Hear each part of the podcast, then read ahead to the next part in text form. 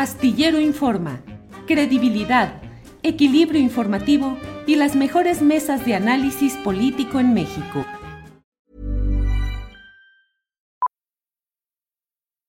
Millions of people have lost weight with personalized plans from Noom, like Evan, who can't stand salads and still lost 50 pounds. Salads generally for most people are the easy button, right? For me, that wasn't an option. I never really was a salad guy. That's just not who I am. But Noom worked for me. Get your personalized plan today at Noom.com. Real Noom user compensated to provide their story.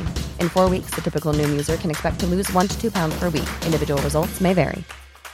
Cool fact a crocodile can't stick out its tongue. Also, you can get health insurance for a month or just under a year in some states. United Healthcare short term insurance plans, underwritten by Golden Rule Insurance Company, offer flexible, budget friendly coverage for you. Learn more at uh1.com. Juan Becerra Costa. Juan, buenas tardes. ¿Qué pasó, Julio? Muy buenas tardes. Qué gusto saludarte. ¿Cómo estás, Arturo? También qué gusto saludarte y a todos los que nos hacen el favor de acompañarnos, por supuesto, Adriana, un saludo. ¿Qué tal este miércoles, Julio? Ya parece que el fervor mundialista ya pasó con la selección, ¿verdad? Sí, bueno, pues con la selección ya se acabó. Ayer lo movido fue en el terreno de este partido entre Marruecos y España, que tiene además ecos geopolíticos importantes luego Portugal que le goleó a Suiza, pero ahí lo relevante fue que Cristiano Ronaldo estuvo en el banquillo, estuvo en la banca por los pleitos que trae ahí de vestidor con el propio entrenador Fernando Santos. Y bueno, a pesar de. dijeron en Marruecos del triunfo a España? dijeron, nuestros hombres supieron defender como hombres, así repitieron, nuestros hombres supieron defender como hombres lo que Ahmed lloró como mujer en referencia a la pérdida del territorio hace, 500, hace 600 años. ¿Se acuerdan que así le reclamó su madre cuando perdió Granada? No llores como mujer, como... como hombre, en un lenguaje que hoy estaría de lo más fuera de lo correcto. Así es. Y el partido Vox, el partido de ultraderecha español, atizando el asunto, creo que el hashtag fue aticen al moro o alguna cosa así, y señalando que además eh, lo que se jugaba no era solo un partido, sino algo más. En fin, muchos, muchos temas por ahí. Arturo Cano, buenas tardes. Buenas tardes, Julio, Juan, ¿cómo están? Gracias a todo el equipo y gracias a todas las personas que nos acompañan. Pues sí, fue mucho más que un partido, sobre todo con esa imagen final de la selección marroquí con la bandera de Palestina, ¿no? Cuántas cosas. Eh, las, las, lecturas políticas múltiples que nos da eh, eh, el Mundial de Fútbol finalmente, ¿no? Sí. y hoy tenemos un montón de temas, como dijo Vox, a, por ellos. A por ellos, a por ellos. ¿Con cuál quieres empezar, Arturo Cano? Eh, con lo que desees, por favor, pon tema y aquí nos acomodamos. Pues si quieren nos arrancamos con el tema del día, que es el, tema de la reforma electoral, ¿no? Pues no hubo plana, ya eso estaba muy cantado.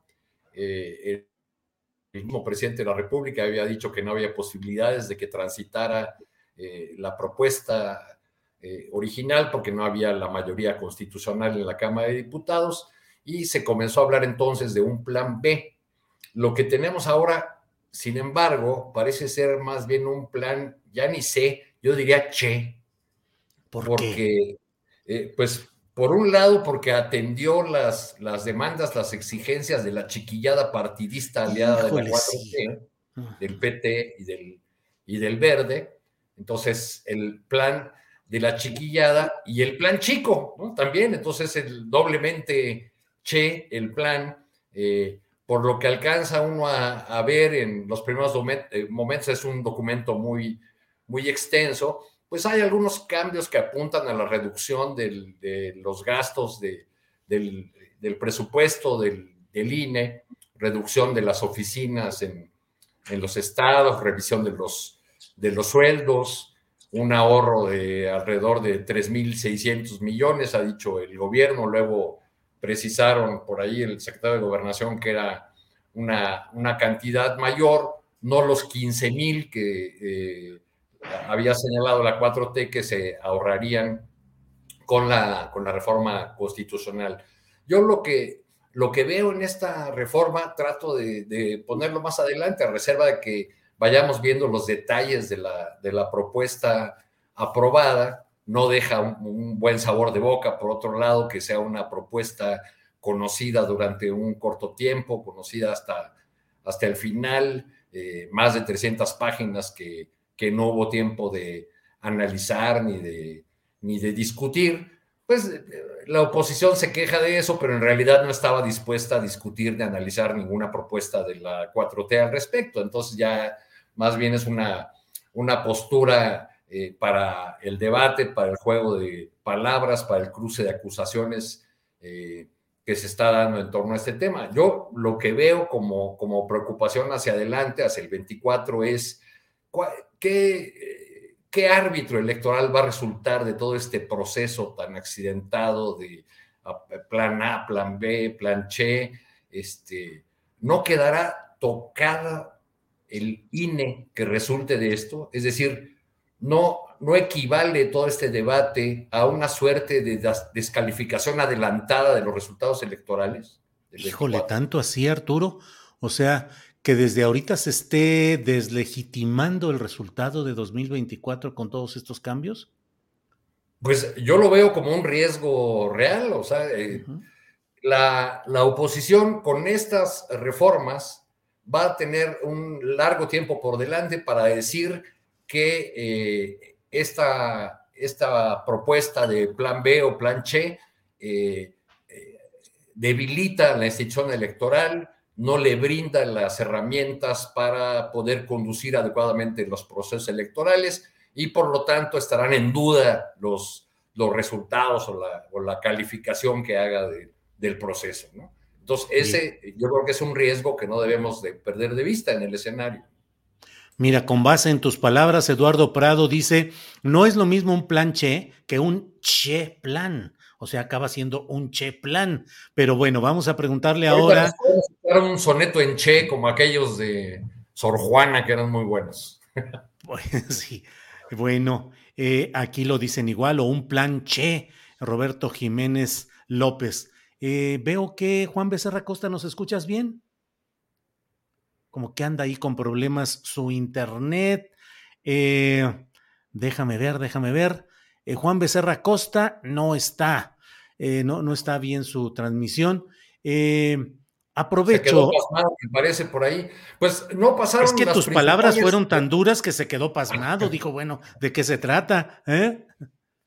No, bueno, pues estamos viendo escenarios, ¿no? Que nos, que nos, que nos aporta, digamos, este, este cambio. Este, Si quieres, ahorita regresamos con el tema pero aprovecho porque esto quería yo preguntarte, porque tú eres un reportero que ha viajado por muchos países, entre otros de Latinoamérica, en procesos eh, conflictivos, electorales de toda índole. ¿Cómo ves lo que está sucediendo en Perú, donde ha sido destituido el presidente Pedro Castillo eh, en una pelea muy dura que se está dando en ese país?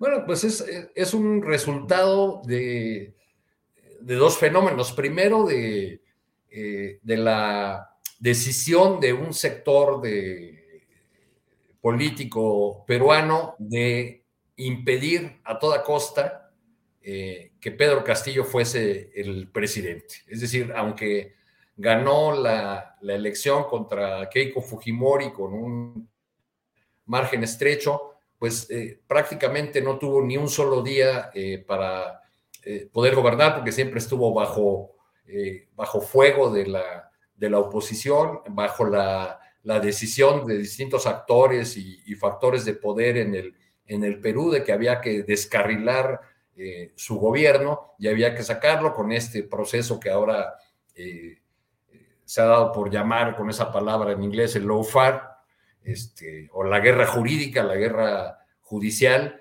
Nosotros diríamos en, en castizo, pues con chicanadas, con argucias legales, pero también es resultado, por otro lado, de un país que ha tenido una crisis eh, política ya pues largamente añejada y no, y no resuelta, ¿no? que ha tenido varios presidentes en pocos años, que, que viene con una gran conflictividad este, político-social ya, eh, pues ya muy, marcada y, pues en la última jugada del presidente Pedro Castillo no resultó, que fue plantear la disolución del Congreso, el establecimiento del estado de excepción, pues al parecer no tuvo el respaldo de las Fuerzas Armadas, fue detenido. Me llama la atención en... Ahí está la imagen en la que lo vemos. Ahí es el personaje con la chamarra azul sentado en ese sofá. Ese es Pedro Castillo. Perdón, Arturo.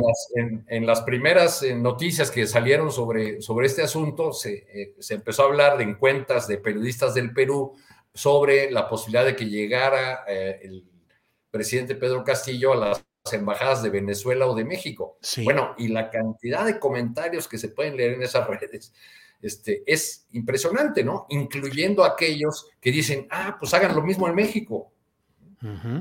Sí, sí, así es. Arturo, bien, Juan Becerra Costa, nos, eh, eh, como había problemas de internet, nos brincamos tu turno, ya estamos aquí de regreso, pero creo que otra vez, pero ya está aquí Alberto Nájar, a quien saludamos con gusto. Alberto, buenas tardes. Hola, ¿cómo estás, Julio? ¿Cómo están Arturo, Juan y a todos los que nos acompañan? Yo también tenía problemas para conectarme, pero ya estoy aquí. ¿Me escuchan? Sí, sí, te escuchamos bien, Alberto. Gracias. ¿Nos escucho bien?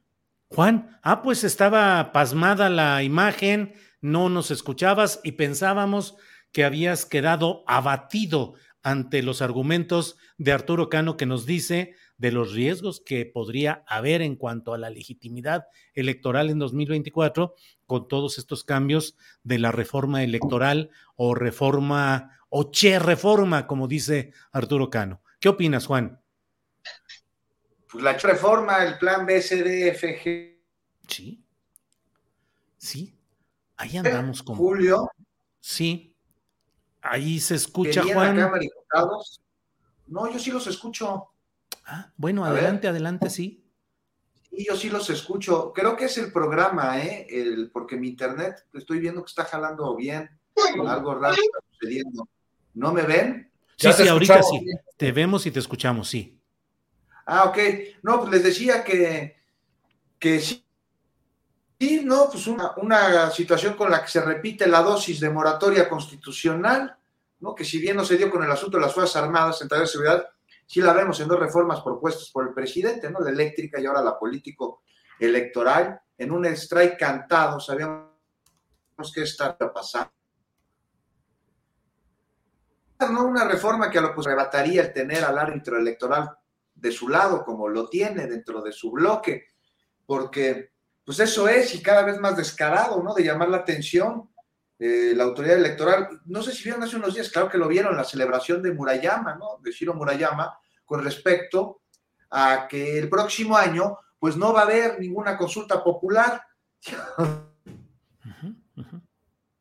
Atención ante el cínico pronunciamiento con el que se festeja que no hay ejercicios de participación ciudadana por parte de quien tendría que promoverlos, organizarlos, en fin. Entonces, pues, no se iba a atentar contra evitar esta normalización de, del régimen que se repudió en 2018, el cual forma parte. O sea, una representación clara de la falta de ética que vivimos en este asunto. Este, se puede ver, por ejemplo, igual que cuando Peña no entendía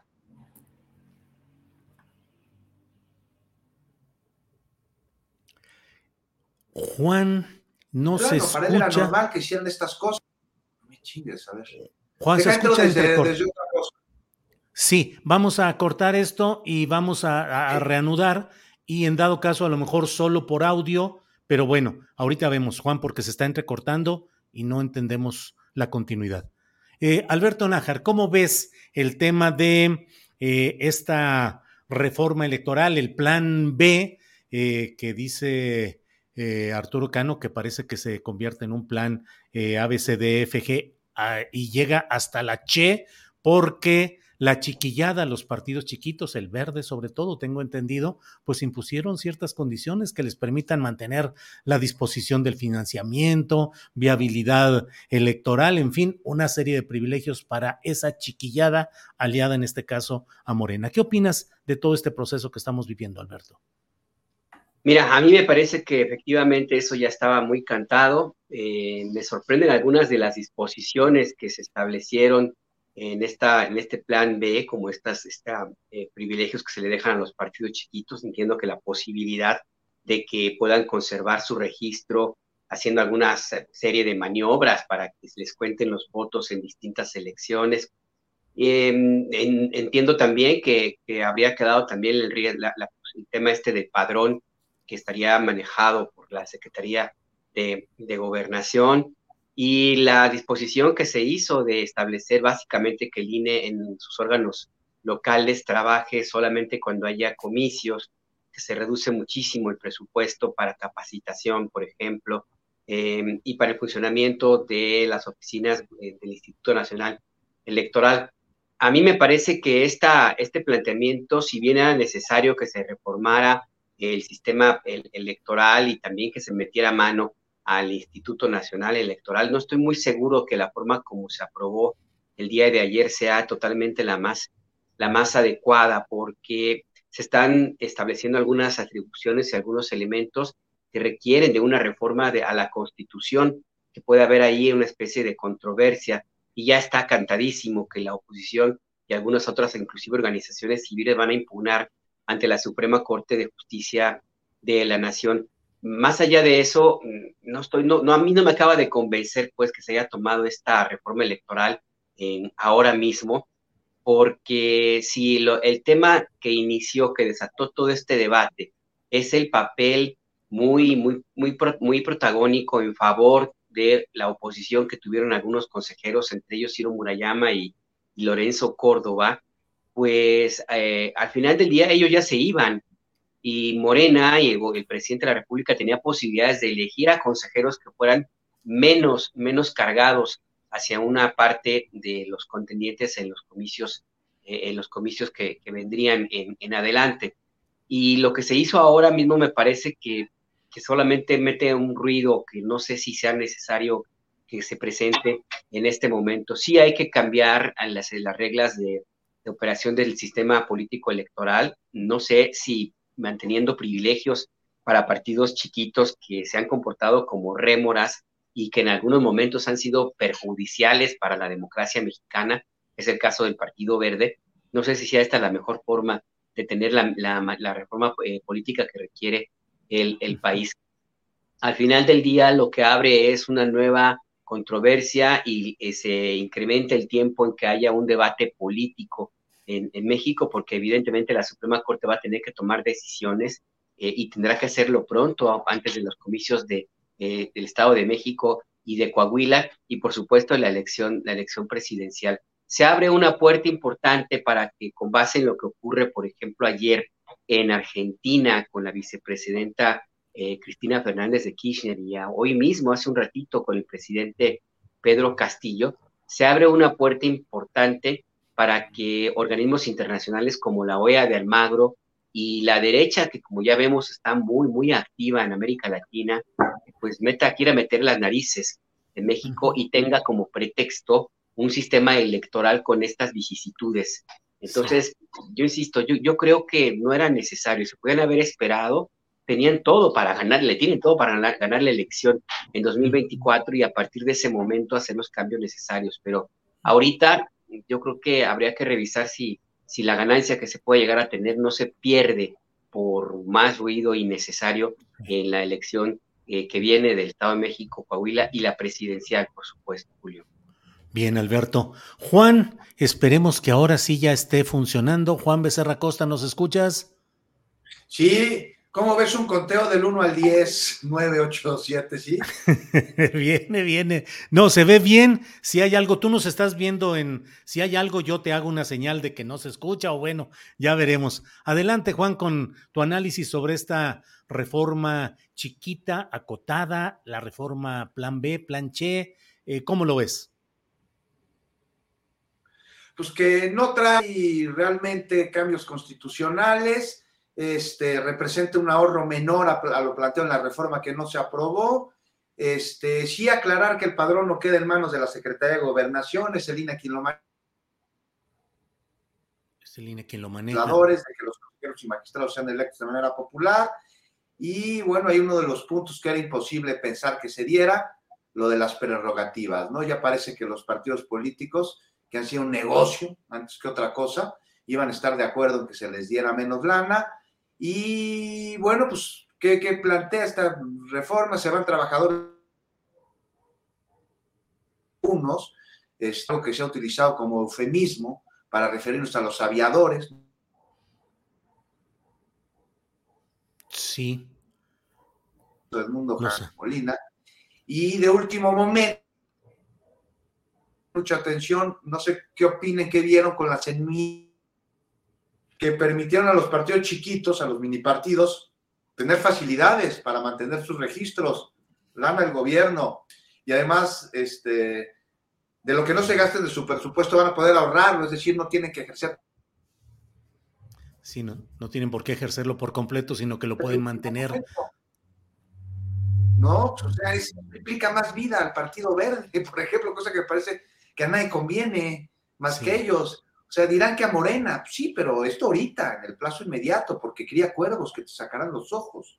Y el Partido Verde es una organización cabaretera que así vende su amor al mejor postor, nadie lo duda, eh, usa al ser usado. Y bueno, si se gana con el plan de algo, se rescata un poquito de lo que no pasó. Juan, tanto Alberto como Arturo están haciendo pues una observación perdón Juan, están haciendo una observación acerca de qué tan riesgoso puede ser que esta reforma, que es una reforma menor, pero pueda ser magnificada por los opositores para descalificar, deslegitimar desde ahora la elección de 2024 e incluso invocar intervenciones electorales o de observación extranjera que puedan enredar o complicar más las cosas. ¿Qué opinas, Juan? No sería algo de las puertas para que se pueda dar una situación de este tipo este, y que pues habremos de estar pendientes.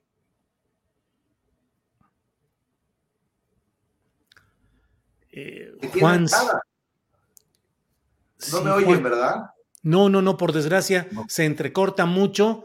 Este, vamos a ver si solo con audio, sin imagen, podemos eh, mejorar esto, porque sí, nos estamos privando de la continuidad de tu plática, Juan. Vamos a, tratar de, arreglarlo ahí, lo que suceda. Bien, porque de repente se oye y se ve bien, pero eso dura eh, segundos nada más. Disculpas, por favor, a la audiencia y sobre todo, y en especial también a, al propio eh, compañero Juan Becerra Acosta. Bueno, vamos a Vamos a ver algunos otros temas que están por aquí también pendientes y que eh, conviene que le demos una revisada. Arturo Cano, dentro de lo que estamos viendo, hoy el presidente de la República ha dicho que él vería adecuado que haya un debate entre los precandidatos de su partido, que es Morena. Eh, ya lo han planteado tanto el, el propio Marcelo Ebrard, lo ha planteado o lo ha aceptado Claudia Sheinbaum. El secretario de Gobernación que estaba en la reunión, pues el propio presidente le dijo, ¿verdad que sí estaría bien si aceptas? Él dijo, sí, sí, de acuerdo. Eh, ¿Cómo verías ese tema de los debates que incluso supongo que podrían incorporar más adelante al propio Gerardo Fernández Noroña y al propio Ricardo Monreal? ¿Qué opinas, Arturo? Bueno, pues que que ya que nos adelantaron tanto las campañas, pues sería bueno escucharlos en, un, evento así, en un, en un debate, porque quizá podría ayudar a que se clarificaran muchos puntos que están en la discusión pública, especialmente entre los simpatizantes y, y seguidores de Morena. Este, y quizá el eje fundamental o uno de los ejes fundamentales de un debate eventual entre los presidenciables de Morena tendría eh, que, ser escuchar cuál de ellos eh, es el que ofrece garantizar la, continuidad de la 4T y cómo lo argumenta y por qué, y por qué piensa que, que el resto de sus compañeros o el resto de los mencionados no, no representan esa, esa continuidad o, la continuidad con, la, con el apego a los principios y al estilo personal de, del líder indiscutible del, movimiento que llegó a la presidencia en 2018. Este, bueno, pero, todo esto me, parece parte de, este, de este asunto que, fue adelantar eh, tanto la, el inicio o el arranque del, del proceso de, de, selección o de definición de candidata o candidato de, de, Morena, que es un proceso que al mismo tiempo metió a la, a la oposición en, en, dificultades, porque es la hora que la, que la oposición no puede eh, tener tres o cuatro perfiles eh, con cierta fuerza para oponerlos a los perfiles oficiales, ¿no? Ya, ¿cuántos había en la última lista que mencionó este, el presidente de la República? Ya eran más de 50, creo, ¿no? O, o, algo así de los, de los que ya se habían apuntado desde el lado opositor. Sí, bien, Arturo. Vamos a ver si Juan Becerra ya está. Juan, eh, si nos escuchas, Juan Becerra. Sí, ya hice aquí una serie de cosas, desactivé el modem, lo volví a conectar a ver si funciona, si tenemos mejor señal. Y lamentablemente no me puedo conectar por el teléfono porque aquí tampoco hay señal aérea es muy malo, tiene que ser por el Wi-Fi, pero espero que ya se haya resuelto. ¿Me pues ahorita vas fluidito y sin ninguna interrupción, así es que agarra caminito, aviéntate unos 20 minutos, nosotros aquí esperamos en compensación de lo que no has hablado. Juan, por favor, nos decías pues algunas observaciones sobre este plan B y yo te preguntaba qué tanto creías que podría darse una deslegitimación temprana del proceso del 2024 o abrir la puerta a impugnaciones que puedan ser magnificadas hasta a nivel internacional. Juan. De que se va a intentar rápidamente, si quieres, ya para pasarle otro tema. No, no, dale, dale, sí, sí, pero tienes todo el campo y tabla. Este, sí, se va a intentar por parte de la oposición acomodar un lugar de legitimizar el proceso electoral de 2024 y también se va a buscar a través de lo que pueda llegar a representar estos cambios no constitucionales, pero sí de leyes secundarias este, con respecto a eh, reformas en materia electorales. Eh, a mí me preocupa más eh, la actuación de los consejeros electorales y de las personas que tienen secuestrado al INE, porque si el INE necesita ser salvado, pero de quienes tienen secuestradas sus funciones en este proceso electoral. Ya vimos lo que le sucedió, por ejemplo, en días recientes a la jefa de gobierno con esta eh, resolución totalmente desproporcionada por parte del INE, si quieres hablamos de ello un poquito más adelante, pero muestra de eh, herramientas y artilugios totalmente antidemocráticos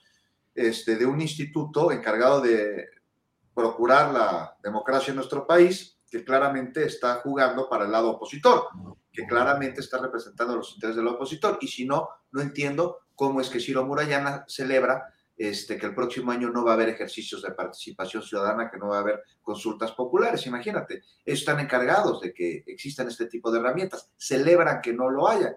Y pues es que lo celebren nos deja claramente que ni siquiera se dan cuenta que lo están haciendo mal. Ellos creen que lo están haciendo bien, así como Peña Nieto no entendía por qué estaba mal lo de la Casa Blanca, Julio. Y pues sí, una, un plan B ahí medio raquítico en el que se metieron intereses de partidos chiquitos, que a mí me parece que eso también este, no abona, no abona a la democracia, siendo que el sistema partidista tendría que blindarse para que los partidos políticos sean eso y no sean este, negocios.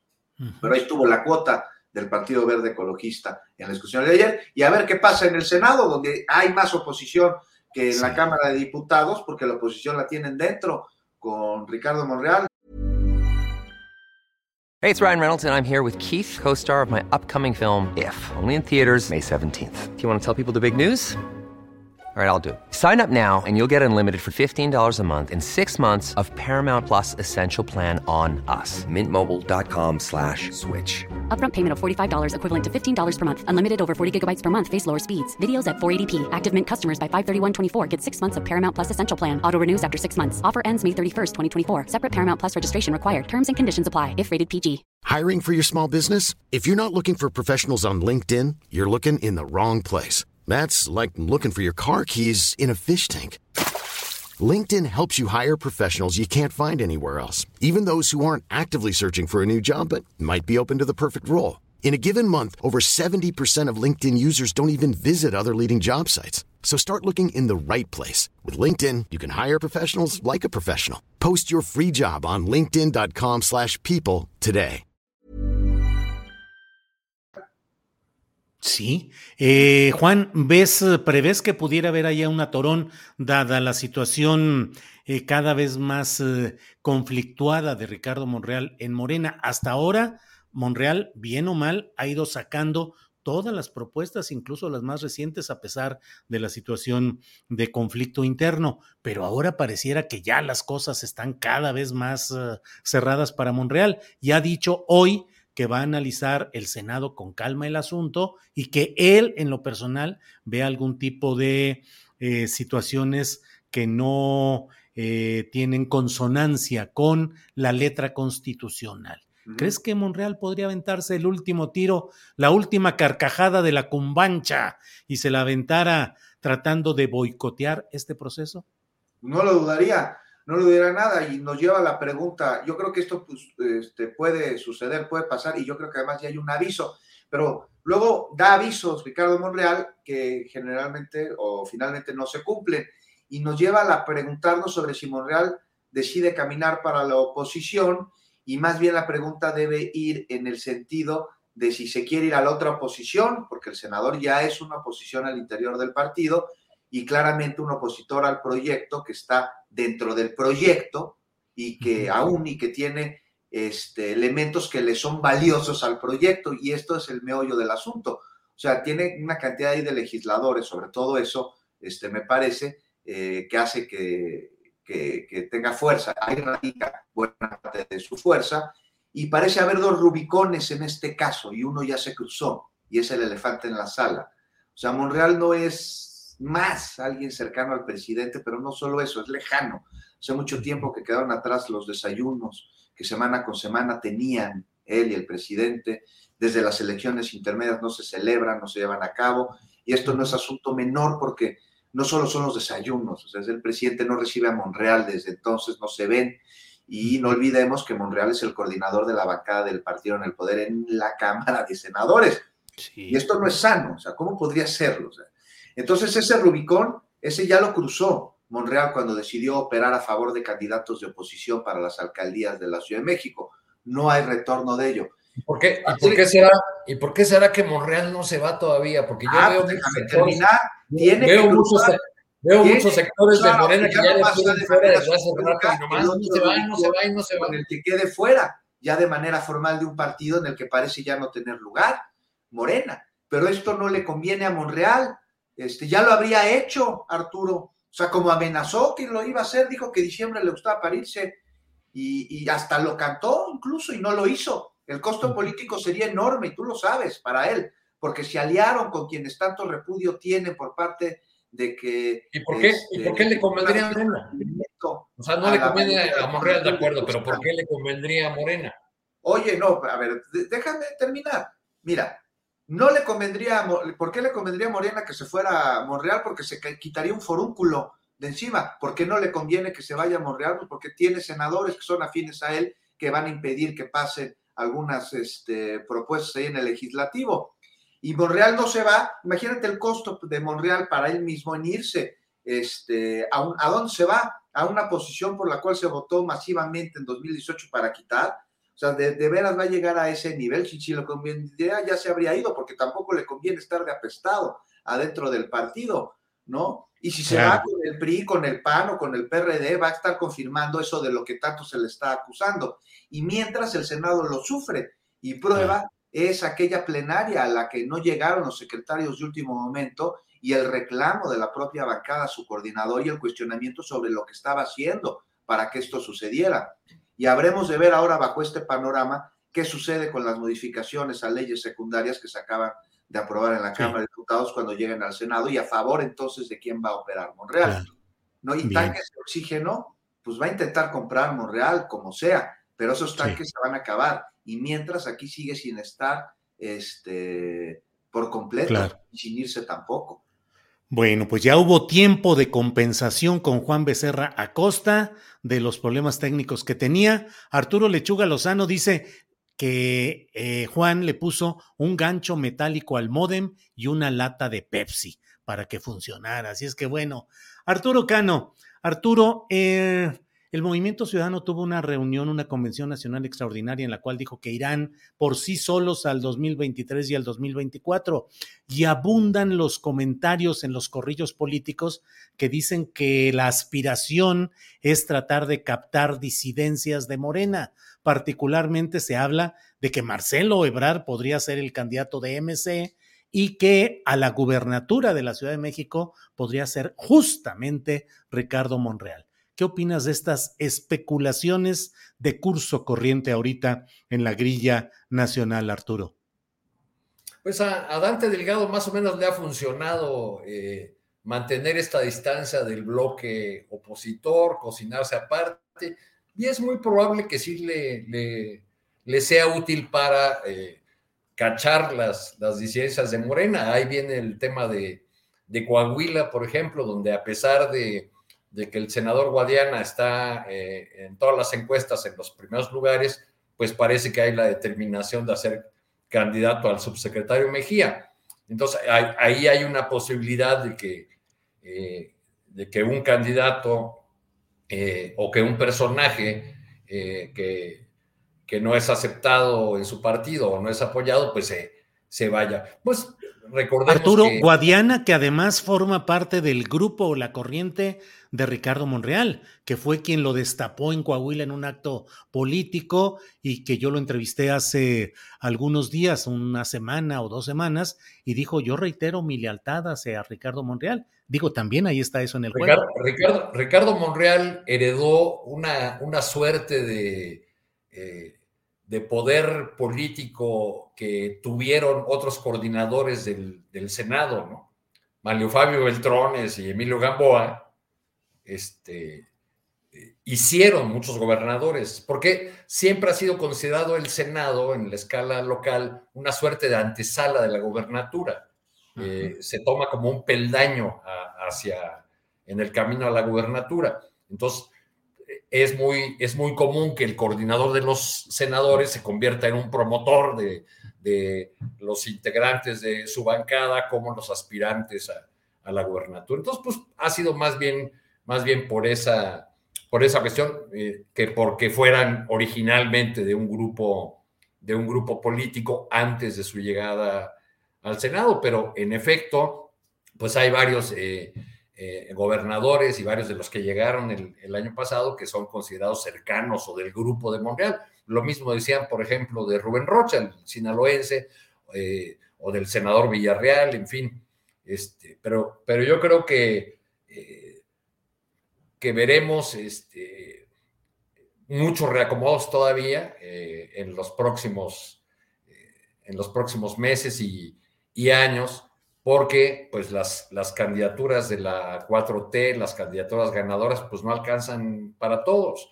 Y además ha, eh, ha habido un verdadero éxodo de, de militantes del PRIAN-RD hacia Morena, de gente que en el 18 no estuvo con el candidato López Obrador y que se ha ido incorporando en las contiendas locales porque ven a la 4T y a Morena como el vehículo más seguro para llegar al, para llegar al poder. Bien, Arturo. Eh, Alberto Nájar, ya está aquí la rebelión en el chat. Dice, le dieron la palabra a Juan por compensación, también a Arturo por su primera posición, pero a Alberto Nájar apenas le dieron chance una sola ocasión. Déjenlo hablar. Alberto Nájar, tienes todo el tiempo para hablar de lo que quieras, este tema de, de por qué no se va Ricardo Monreal de Morena a fin de cuentas, eh, los coqueteos de MC, Marcelo Ebrar, en fin, tiene usted todo el tiempo que quiera por favor, para que aquí no se arme la rebelión en el chat. Alberto. No, no, para nada, para nada, al contrario, muy interesante lo que plantea Juan y también Arturo y por supuesto tú, Julio, y lo que comentan en, el chat. Mira, yo me, eh, ahorita que escuchaba a Juan y a Arturo, me puse a, bueno, recordé una columna que publicó ayer justamente Jorge Cepeda Patterson en Milenio, que se llama ¿Qué hacemos con Monreal? o ¿Qué hacer con Monreal? Creo que se llama así, déjamelo sí, ¿qué hacemos con Monreal? Y básicamente plantea algunos, algunos temas que me parece muy interesante también eh, traer a la, a la conversación. Uno de ellos es que, bueno, sí, Ricardo Monreal, evidentemente que ya es, como dice eh, Juan, un apestado, allí no solamente en el Senado, sino en Morena. Eh, el presidente López Obrador le ha mandado ya varias veces eh, una mensajes para decirle que está muy inconforme con su actuación y la manera en cómo se ha comportado en algunos temas relacionados con iniciativas presidenciales, iniciativas de, ley. Pero creo que lo que más ha molestado en Palacio Nacional, y decía Jorge Cepeda Patterson, es esa idea muy peregrina, muy de Ricardo Monreal, de venderse como la última Coca-Cola en el desierto, como la, única alternativa que hay, como la llave maestra de todo para destrabar todos los entuertos en, la Cámara de Diputados o entuertos políticos. Y esta idea que dijo en España de que ya conversa con Vamos México, como se llama esta coalición bizarra, para que sea su, su candidato. Esto lo dijo cuando todavía forma parte de Morena, y por la lectura no cayó nada bien allá en interior de, de la 4T y mucho menos en Palacio Nacional. Y yo supongo que también eh, a esta vez a, Monreal no estoy muy seguro que le haya salido la jugada que ha hecho en otras ocasiones. No hay que olvidar que en 97 también hizo básicamente lo mismo cuando no le querían dar la candidatura al gobierno de Zacatecas por el PRI, que amenazó con irse al PRD, finalmente se fue y ganó. Esta vez no estoy muy seguro que le haya resultado porque ya metió en aprietos, por ejemplo, a el PAN. Yo no estoy muy seguro que los panistas quieran como un candidato presidencial en 2024 a alguien que de una u otra forma está dentro todavía de la 4T y que dentro de su conversación y su carta de presentación política, Ricardo Monreal suele presumir su cercanía con el presidente López Obrador. De hecho, es uno de los argumentos que más utiliza para, para defenderse de, las, los ataques dentro de, de Morena. Casi, casi les dice, yo soy más amigo que, ustedes de Andrés Manuel. Bueno, pues esa carta de presentación, yo no estoy muy seguro que le caiga muy bien a los panistas, que ya de por sí traen un problema gravísimo, de, tienen que revisarse acá un poquito porque están muy metidos en el odio. Entonces, no estoy muy seguro que quieran como candidato a alguien que se presume amigo de Andrés Manuel. Y en el PRI tampoco estoy tampoco muy, muy, muy cierto de que les, de que les interese postular a Ricardo Monreal no porque no les caiga bien, pues es finalmente tienen el mismo origen, sino porque en lo que queda de ese partido ya hay una competencia muy seria por presentarse como candidata o candidato a la presidencia, no porque puedan ganar, sino porque el que sea la que sea postulada o el que sea presentado como candidato del PRI, pues tiene más posibilidades de negociar y de y obtener ganancias más importantes que las que tendría siendo un militante común y corriente y pues no les caería nada bien que alguien llegara a comerles el mandado, que de por sí ya está muy, muy escaso, como, como si fuera un kit, un kit de, acarreado. Eh, y el movimiento ciudadano, pues ya vimos que está Dante Delgado también ensayando su viejísima tesis de, darse a ofrecer, de querer venderse caro, de decir que él puede solo y nada más para encarecer el precio y venderse, venderse eh, a un, con, con, mayores recursos de los que puede haber obtenido si no hubiera hecho esa jugada y tampoco le conviene que esté Ricardo Monreal allí. No estoy muy seguro que Samuel García o Pablo Lemus, ni mucho menos Enrique Alfaro, quisieran que Monreal les disputara la candidatura por parte del Movimiento Ciudadano. Entonces, ahí la pregunta que hace Jorge Cepeda Patterson me parece muy pertinente. Es, ¿y, qué hace, ¿Y qué hacen con Monreal? Yo la verdad que no sé.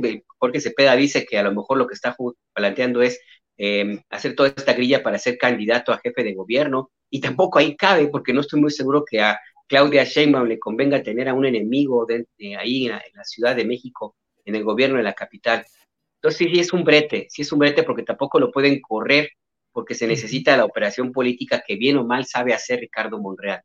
Entonces, mi lectura es, yo creo que lo van a dejar ahí, ahí, que siga, que siga vegetando, haciéndole, eh, aportando momentos y gatos de, de sana y solaz esparcimiento político y hasta ahí ya supongo que más adelante se tendrá que tomar alguna determinación, ya cuando las, las corcholatas estén más perfiladas hacia el refrigerador.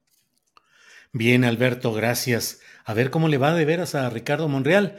Entre los abogados hay un término que se refiere a los bienes mostrencos, es decir, bienes abandonados de los cuales nadie reconoce ser el dueño y ahí está el bien eh, sin que nadie lo ocupe y él, digamos, el predio ahí está, pero no hay quien reclame su propiedad o su manera. Mira, eh, por, lo pronto, por lo pronto sí va a ser invitado a una cena navideña ahí con la con Sandra Cuevas. Nomás no sé si se quiera vestir como ella. al ah, estilo Liverpool, y conocito. Va a estar Muy padre, va a estar muy a gusto. Muy a gusto esta cena de Navidad. Ya vimos que Sandra Cuevas, la verdad, la verdad la criticaron porque salió en pijama su arbolito de Navidad. Hay tantas cosas, ¿por qué criticar a Sandra Cuevas? Porque la critican por eso. Yo no le y el osito. Con sus hijos. más. Nada de malo, nada de malo, pero un bien mostrenco. Pero, sí. pero me dio mucha risa. Oigan, rápidamente, yo estoy viendo lo de Perú y estoy verdaderamente impresionado y tengo una pregunta para ustedes porque ustedes sí le saben. ¿Se acuerdan el, autogolpe de Fujimora de 1992 que le salió ahí, pero no sé, ¿creen que Castillo haya querido hacer algo similar, pero, pero sin tener la popularidad ni el apoyo militar de Fujimori en aquel entonces? pues es la cosa allá en Perú, ¿eh?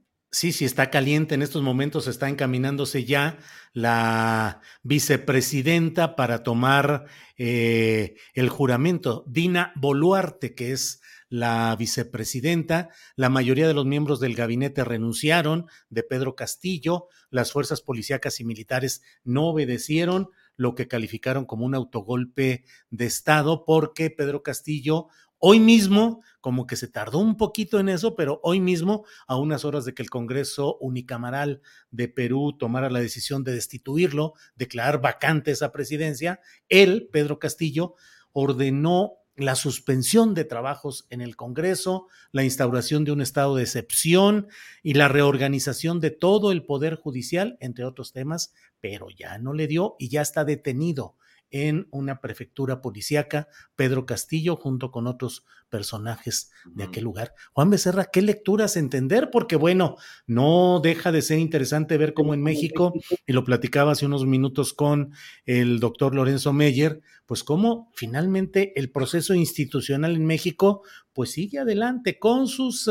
Eh, eh, eh, insultos, con ciertos descarriles oratorios, pero ahí vamos caminando, pero ve lo que está sucediendo allá. ¿Qué tanto los cambios necesitan una base popular, que creo que no la tuvo plena Pedro Castillo, por un lado, y qué tanto los cambios profundos requieren ir congeniando y conciliando con los factores de poder para que no se te echen encima? Juan. No, estamos hablando aquí de unos escenarios totalmente distintos, ¿no? Los de Perú y de México, por donde la veas, desde el gobierno, desde la ciudadanía, desde las condiciones en las que se dan los hechos y Pedro Castillo, pues asediado, ¿no? Por una crisis política que no supo manejar, que no supo enfrentar. Una, no una, ¿cuántas crisis no se ha aventado en, en año y medio de gobierno, una detrás de otra y detrás de otra?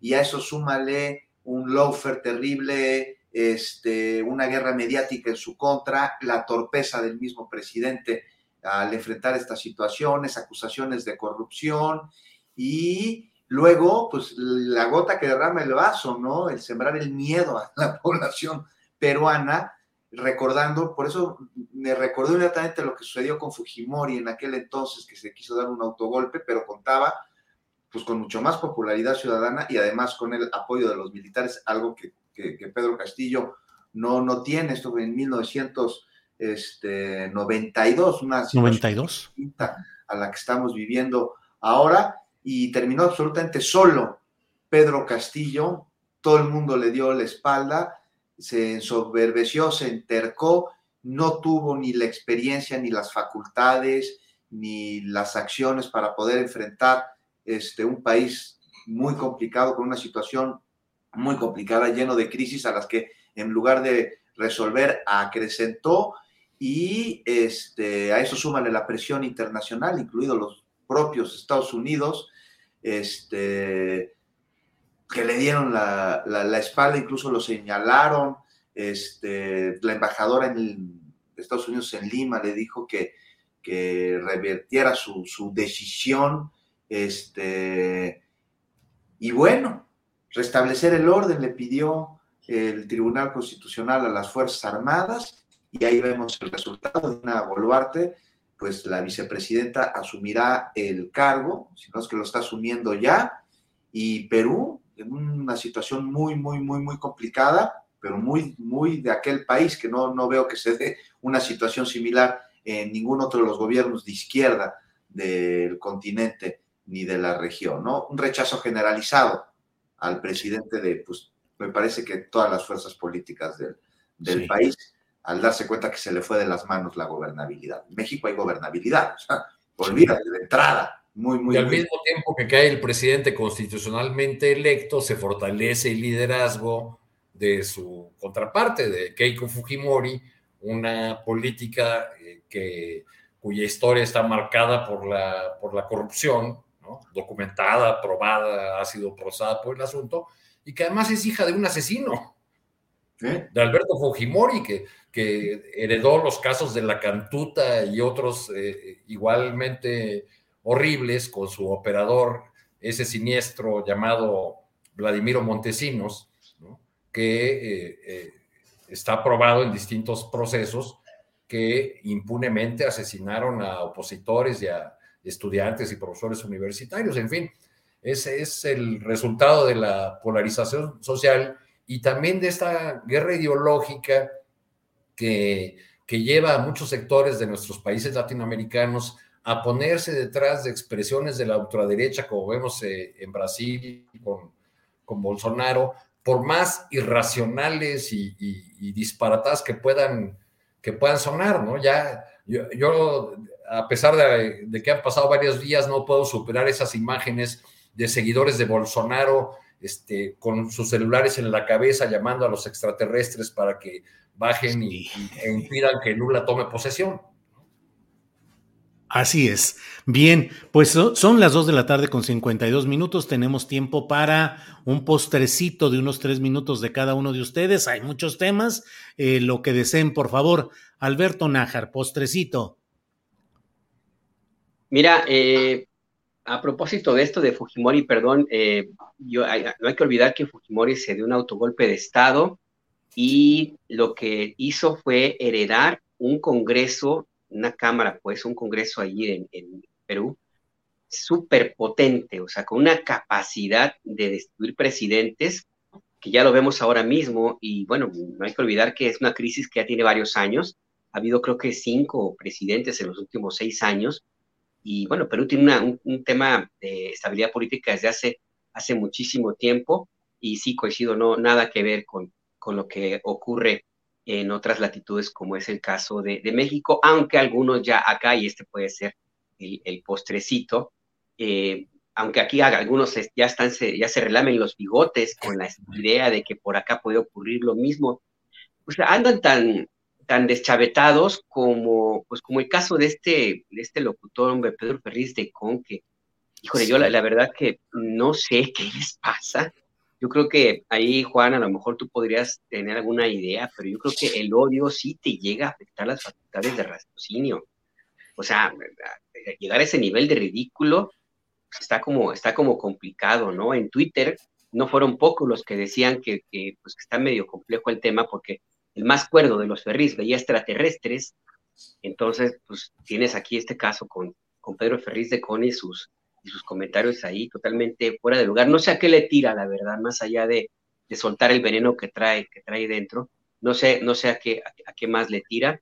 Y pues eventualmente, pues ahí está, parte de estas estampas, de, esta, de estas galimatías que vamos a, a ver, yo creo que más, más frecuentemente se van a multiplicar conforme se acerquen los comicios en el Estado de México, sobre todo, Sí, Alberto. Y bueno, el propio presidente de la República hoy reconoció dos errores en la designación de, en la postulación de candidatos a, al Senado eh, por parte de Morena, uno de ellos Lili Telles, y lo traigo a colación por lo que tú dices, porque bueno, pues pareciera uno de los ejemplos depurados de ese odio concentrado y de esa capacidad estridente que puede gustarle a la audiencia de derecha y de ultraderecha. Habló el presidente de Lili Telles y de Germán Martínez, que fue miembro del círculo, del primer círculo de Calderón, presidente del Partido Acción Nacional, eh, burlón defensor de, del fraude electoral de 2006, Alberto. Pues qué bueno, que el presidente, qué bueno que el presidente reconoció que que están en su cuenta esos dos personajes, ¿no? Porque se los achacaron a todo mundo, menos al presidente, ¿no? Así es, y dice que el propio Alfonso Durazo, conciliador como es, se, se puso sorprendido y dijo, se la gané, dice López Obrador. Eh, y entonces invitaron como representante de la sociedad civil a Lili Telles, pero el presidente reconoce eh, que fue por eh, sugerencia suya. Alberto. Pues era lógico, ¿no? Hubiera, es muy difícil que dentro de Morena eh, se postule algún candidato que no hubiera tenido la venia del, del entonces candidato presidencial y ahora mismo no hay movimiento político dentro de Morena o difícilmente lo habría sin el conocimiento preciso del presidente López Obrador.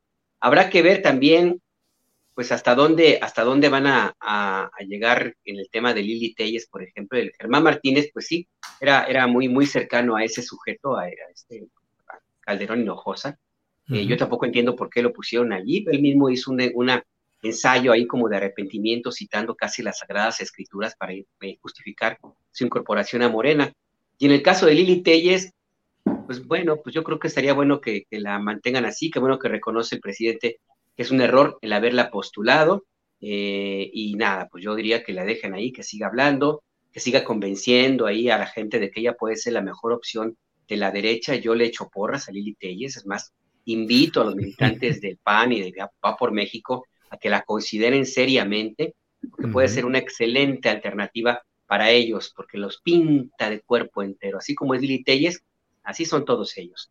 No se los necesitas recomendar, querido Alberto, ellos se encargan solitos de meterla como cuadro. Imagínate qué tan flaca está la caballada que ella suena como posible corcholata de la oposición y qué bueno que sí se reconozca desde la presidencia que ese voto masivo por el que tanto nos llamaron a hacer llevó a Lili Telles al Senado de la República para que sirva como experiencia para los próximos candidatos por representación y este, por voto directo y que ya no nos traigan con pragmatismos que no tienen cabida en la transformación del país, impresentables, porque entonces pues sí está difícil que se dé este voto masivo.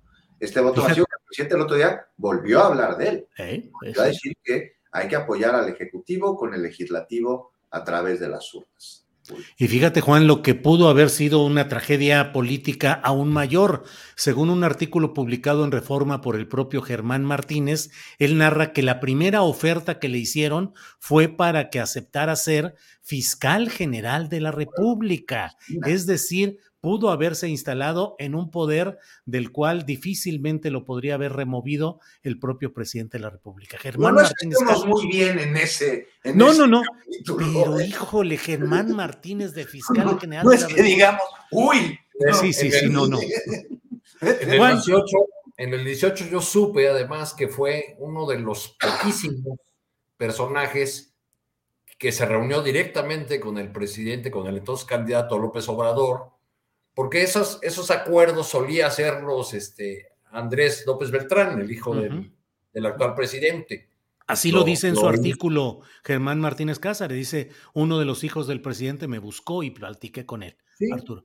Platicó con él y Germán puso la condición de reunirse con Andrés Manuel López Obrador para ya tomar el acuerdo de, aceptar ser, ser candidato. Pero pues mi postrecito, Julio, eh, era Espérate, porque si no nos van a regañar porque no estamos brincando a Juan Becerra Costa. Juan Becerra Costa, postrecito, por favor. Postrecito rapidísimo, ¿no? También estábamos hablando de Perú, también señalar lo que está sucediendo en Argentina, que sirva como este punto de referencia en toda la región, declarada culpable sin pruebas de defraudación, en un claro ejemplo de esta guerra legal, el lawfare, que la derecha ejerce como herramienta de desestabilización política en sus intentos de golpe blando, algo que vimos con Lula, por lo que conocemos los estragos que pueden generar, así como también cómo pueden combatirse, revertirse y convertirse en una de esas en un boomerang para la derecha. Lula es ejemplo de esto. Y bueno, ya rápidamente, 51 obras viales con fondos públicos en la provincia de Santa Cruz y su adjudicación en el centro de la denuncia y sentencia que no tiene ningún tipo de prueba. Vaya, hasta donde yo sabía, a los acusados se les garantiza que son inocentes hasta que se demuestra este, lo contrario, lo que implica pruebas, lo contrario, no al revés. No es el acusado quien tiene que probar su inocencia, es la fiscalía quien tiene que probar su culpabilidad.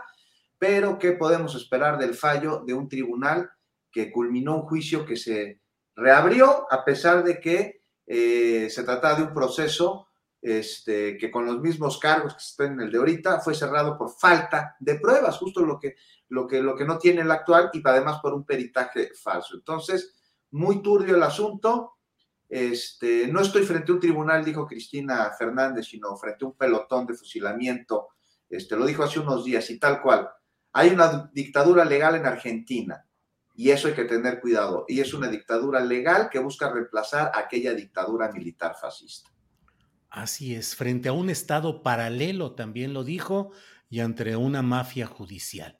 Juan, gracias. Arturo Cano, ahora sí le toca a usted el postrecito, el mero postre, postre, porque ya es el mero, mero último. Arturo, gracias. Pues para seguir con los asuntos de las, de las sentencias, hace un par de horas la familia de Claudia Uruchurtu, esta activista de Asunción Ochistlán, Oaxaca, desaparecida en marzo de 2021, salió de la audiencia del caso e informó que han sido sentenciados los cuatro imputados en la desaparición forzada de Claudia Uruchurto, entre ellos Lisbeth Victoria que, Huerta, que era la eh, presidenta municipal de, de Nochistlán, Oaxaca, y que habría ordenado su desaparición.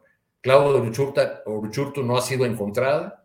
Esta sentencia es un paso a la justicia, pero en la lectura política hay que recordar que la ahora sentenciada Lisbeth Victoria pertenecía al grupo político del hoy gobernador de Oaxaca, Salomón Jara, quien siempre habló en su defensa. Recuerdo que eh, dijo una frase unos meses después de la desaparición del activista, refiriéndose a, a Lisbeth Victoria, la ahora sentenciada, dijo Salomón Jara, su único delito es la honestidad. A ver qué, lectura hay ahora después de la, de la sentencia. Así es, que es el entramado clásico, Arturo, de esas complicidades del poder político, de los candidatos a los gobiernos, con los cacicazgos locales que normalmente imponen su control, ahí sí, literalmente a sangre y fuego. Y lo sucedido allí en Ochistlán, Oaxaca, con Claudia Uruchurtu, es un ejemplo lamentable de ese poder de los caciques y los poderes locales para desaparecer a quien estaba exigiendo entrega de cuentas adecuadas del gobierno municipal, denuncia de corrupción y simplemente la desaparecieron y sigue desaparecida. Bien, pues eh, Alberto Nájar, muchas gracias, buenas tardes. Me quedo con la sensación como de que quedan muchos temas y cosas por delante, pero bueno, el tiempo se agota. Alberto, gracias. El tiempo se agota y pues sí, habrá que seguir en la conversación, Julio, porque no nos va a faltar, ¿eh? No nos va a faltar. Y, pues muchas gracias. Mira, mira Alberto, dice Ana Cruz Martínez, Nájar para coordinador de campaña de Lili Telles. bueno, ¿Qué le hiciste? ¿Qué le hiciste? Ahora sí me la eh, aplicaron, qué gandallas. Que la aplicaron gacho. Eh, Juan Becerra Costa, gracias, buenas tardes.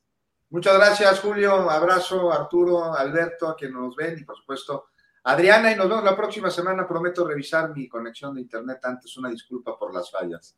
Y si no, el ganchito de, ropa y el, el botecito de Pepsi o de Coca metálica y con eso. Gracias, Juan. Hasta luego. Arturo Cano, gracias y buenas tardes. Muchas gracias, Alberto. Con Lili Telles, aunque te quemes, tú adelante. Sí, adelante, Alberto. Arriba y adelante. Muy bien. Arturo, Alberto, Juan, muchas gracias. Buenas tardes. Nos vemos pronto. Hasta luego. Gracias. ¿Te preocupas por tu familia? Entonces, ¿por qué darles solo huevos ordinarios cuando pueden disfrutar de lo mejor? Eggland's Best, los únicos huevos con ese delicioso sabor fresco de granja, además de la mejor nutrición, como 6 veces más vitamina D, 10 veces más vitamina E y 25% menos de grasa saturada que los huevos regulares, además de muchos otros nutrientes importantes. Así que, dales los mejores huevos. Eggland's Best, mejor sabor, mejor nutrición, mejores huevos. Para que te enteres del próximo noticiero, suscríbete y dale follow en Apple, Spotify, Amazon Music, Google o donde sea que escuches podcast. Te invitamos a visitar nuestra página julioastillero.com.